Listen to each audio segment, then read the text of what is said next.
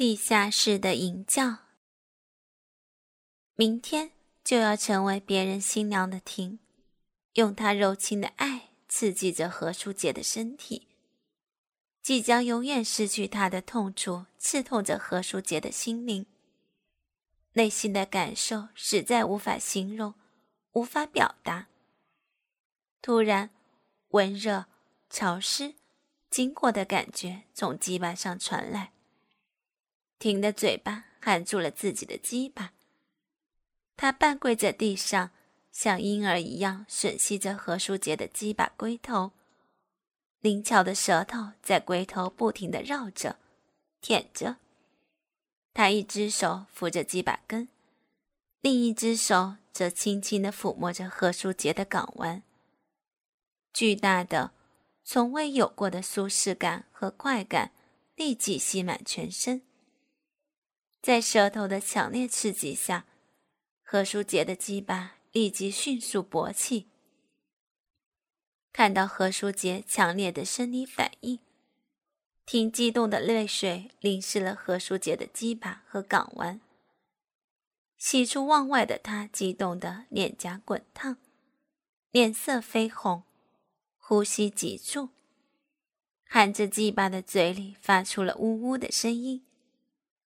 他不停的吮吸，并不断的变化着唇、口、舌、手的节奏和力度。近期过度的劳累，心中的痛楚，从未有过的舌头的强烈刺激，使何书杰不能像以往一样持久作战。七八分钟后，在停的唇、口、舌。手一阵猛烈的动作下，何书杰的鸡巴痉挛、抽搐着，把大量的滚烫的精液射进了婷的口腔里。婷的唇、口、舌、手紧紧跟随着，配合鸡巴在射精时的痉挛、抽搐的节奏在动作着，随着他的口一吮一吸。一舔，何书杰的鸡把龟头跟着一痒、一麻、一酥。随着他的手一揉、一摸、一捏，何书杰的心也在一震、一颤、一抖。听贪婪的吮吸着何书杰的精液，咽下精液时，喉咙里咕咕作响。嘴里发出了品尝美酒般的滋滋声，同时，他的唇、口、舌仍在不停的吮、吸、舔何书杰尚未软缩的鸡巴，手也在轻轻的抚弄着何书杰的鸡巴根和港湾。听吮尽了龟头眼里残留的精液，舔干了鸡巴。把何书杰软缩的鸡巴贴在他滚烫的脸颊上，他一边舔着嘴角溢出来的精液，一边对何书杰说：“书杰哥，我把你吞到我的心去了，我的心永远属于你。我永远也不要结婚，除非新娘是你。不，你不能。”何书杰把嘴唇紧紧地贴在婷带着精液味的双唇上，把他的话堵在了口中。婷的言行深深地感动了何书杰。何书杰深情地抱起她，放到床沿上坐下。何书杰半跪在地上，双手紧紧地搂住她，动情地吮吻着她丰满挺翘的双乳。随后，何书杰轻轻的、慢慢的脱下他粉色的三角内裤，放他躺下，抬起他的双腿，扛上自己的两肩，用滚烫的双唇吻住了他的小臂。随着何书杰口、舌的吮、舔、舐、嚼，婷的身子开始震颤、扭动起来。鼻中发出了轻轻的哼哼声，艾叶溢出，淋湿了何书杰的下巴。何书杰甜美的吮吸着婷的艾叶，婷的真情感动了何书杰。他火一样的热情感染了何书杰，他闪亮的性爱火花也点燃了何书杰的性爱欲火。何书杰的鸡巴开始发热膨胀，变粗、变大、变硬，最后昂然挺立起来。用枕头垫高婷的臀部，何书杰站起身来，分开她美丽的阴唇，先用龟头在阴核花蕾上猛力的摩擦了好一会儿，然后猛的一下，何书杰把阴挺的鸡巴深深的插入了婷湿润的骚逼道。何书杰的小腹紧贴着她凸起的美丽小山丘。鸡巴根轻轻地顶在他的阴核花蕊上，婷的身体立刻电击般的颤抖了一下，她眼中闪着激动的泪花，双手紧紧勾住了何书杰的脖子。何书杰用两手托住婷圆润的臀部，上身挺直，把她从床上拉了起来，骑坐在挺拔的鸡巴上。何书杰站立着，快速的颠动着婷的身体，让他的小臂在自己鸡巴上做大幅度的上下滑动，并轮流吮着在他眼前晃动着的一对奶头。婷紧闭着双眼，脸色绯红，身体随着何书杰的颠簸在轻轻的扭动。平坦的小腹随着何书杰吸乳的动作在抽搐着，温湿的艾叶不断的溢出，流淌到何书杰的大腿上。好久，何书杰把婷轻轻的放在床上，仍保持原来的姿势躺下，把他的双腿分开，向上竖直。何书杰站立好。上身前倾，然后开始大力、快速的抽插起来。婷哼出声来，紧闭着的眼睛里流出了激动的泪水。他双手紧紧的抓着床沿，呼吸急促的扭动起来，艾叶大量流出，阴唇用力的一张一合，像婴儿小嘴一样顺着何书杰的鸡巴根。小逼道也在快速的一紧一缩，紧紧夹裹着何书杰的鸡巴。何书杰知道，婷进入高潮了。何书杰加大、加快了鸡巴抽插的力度、速度和节奏。一阵猛烈的动作后，何书杰感到鸡巴越来越硬，越来越胀。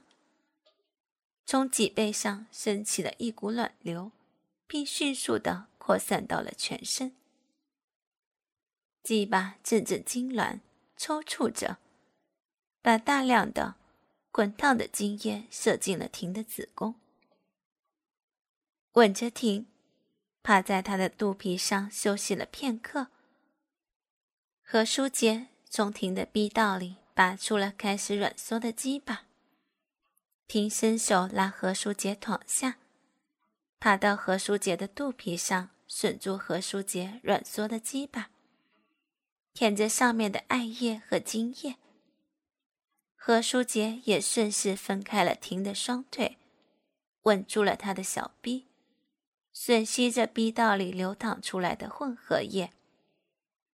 他们俩就这样互相吻着、吮着、舔着。艾叶和金叶糊满了他们二人的脸，直到他们再度亢奋起来，又开始了新的一轮更加激烈的交合。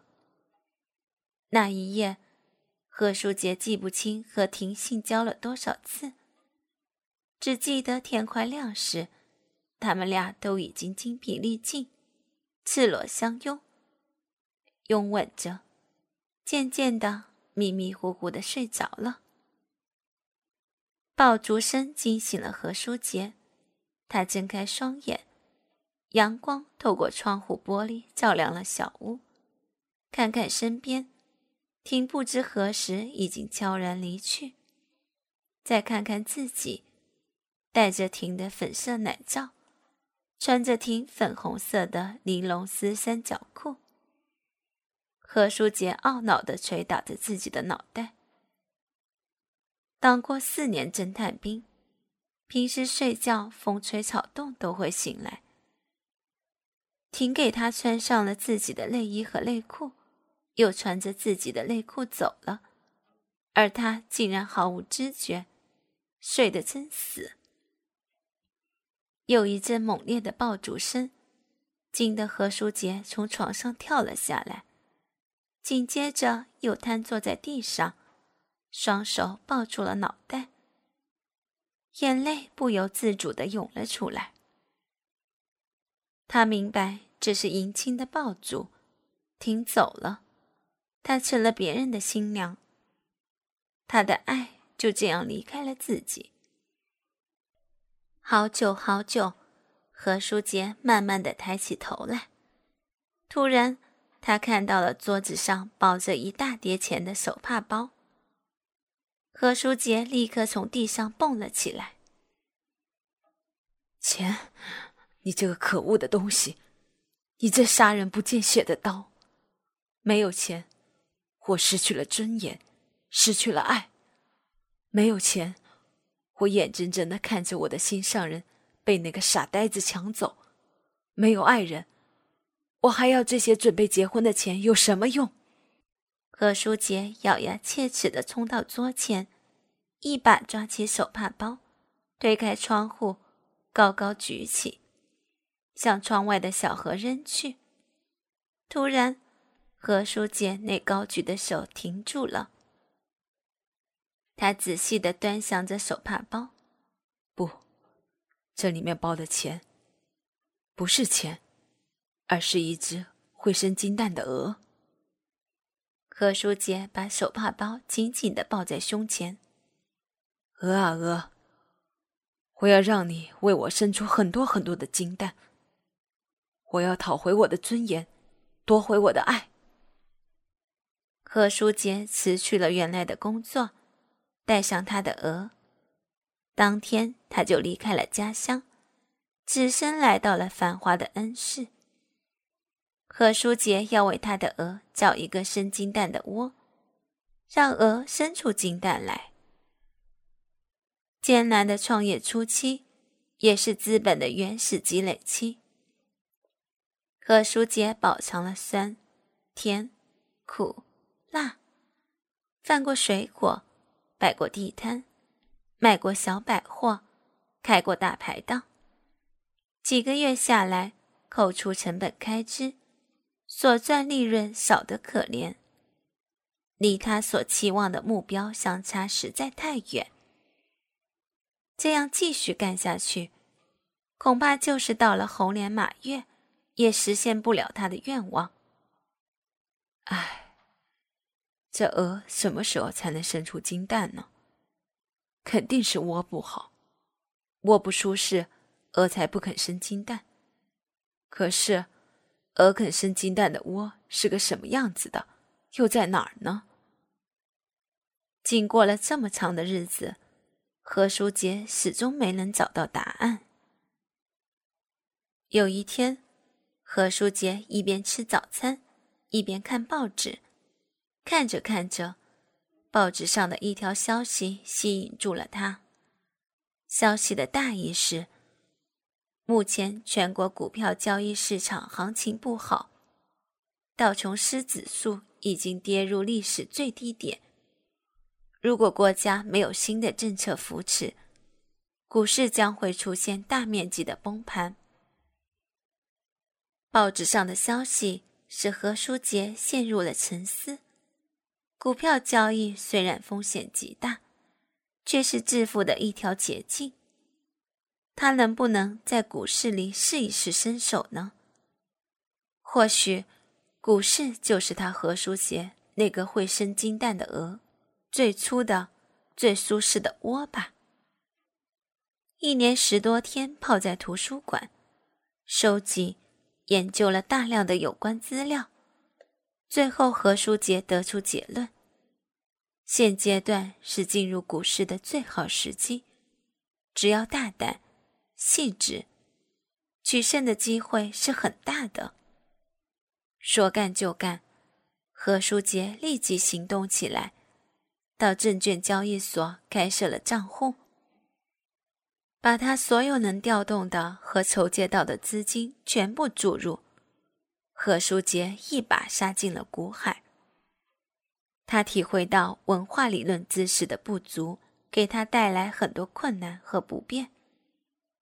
何书杰报名参加了夜校学习班，读书学习，并报名加入了大学自学的考试行列。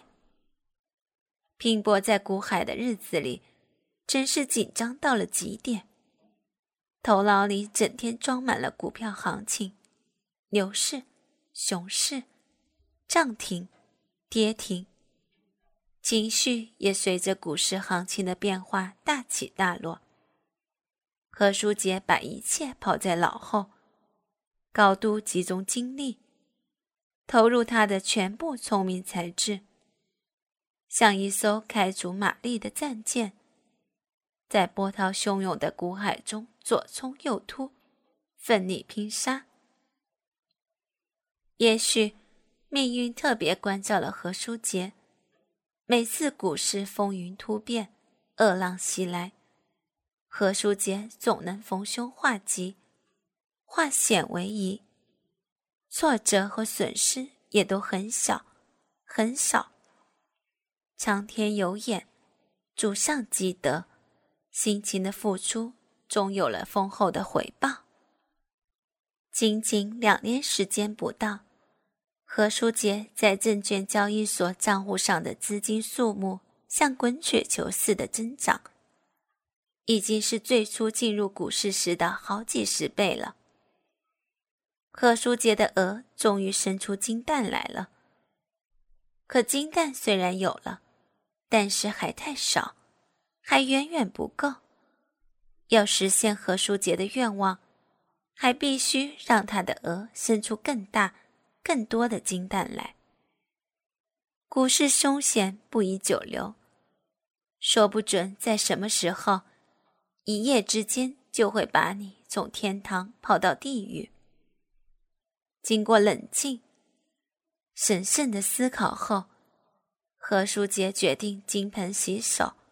急流勇退了，战略转移，退出股海后，何书杰开办了祥兴实业公司。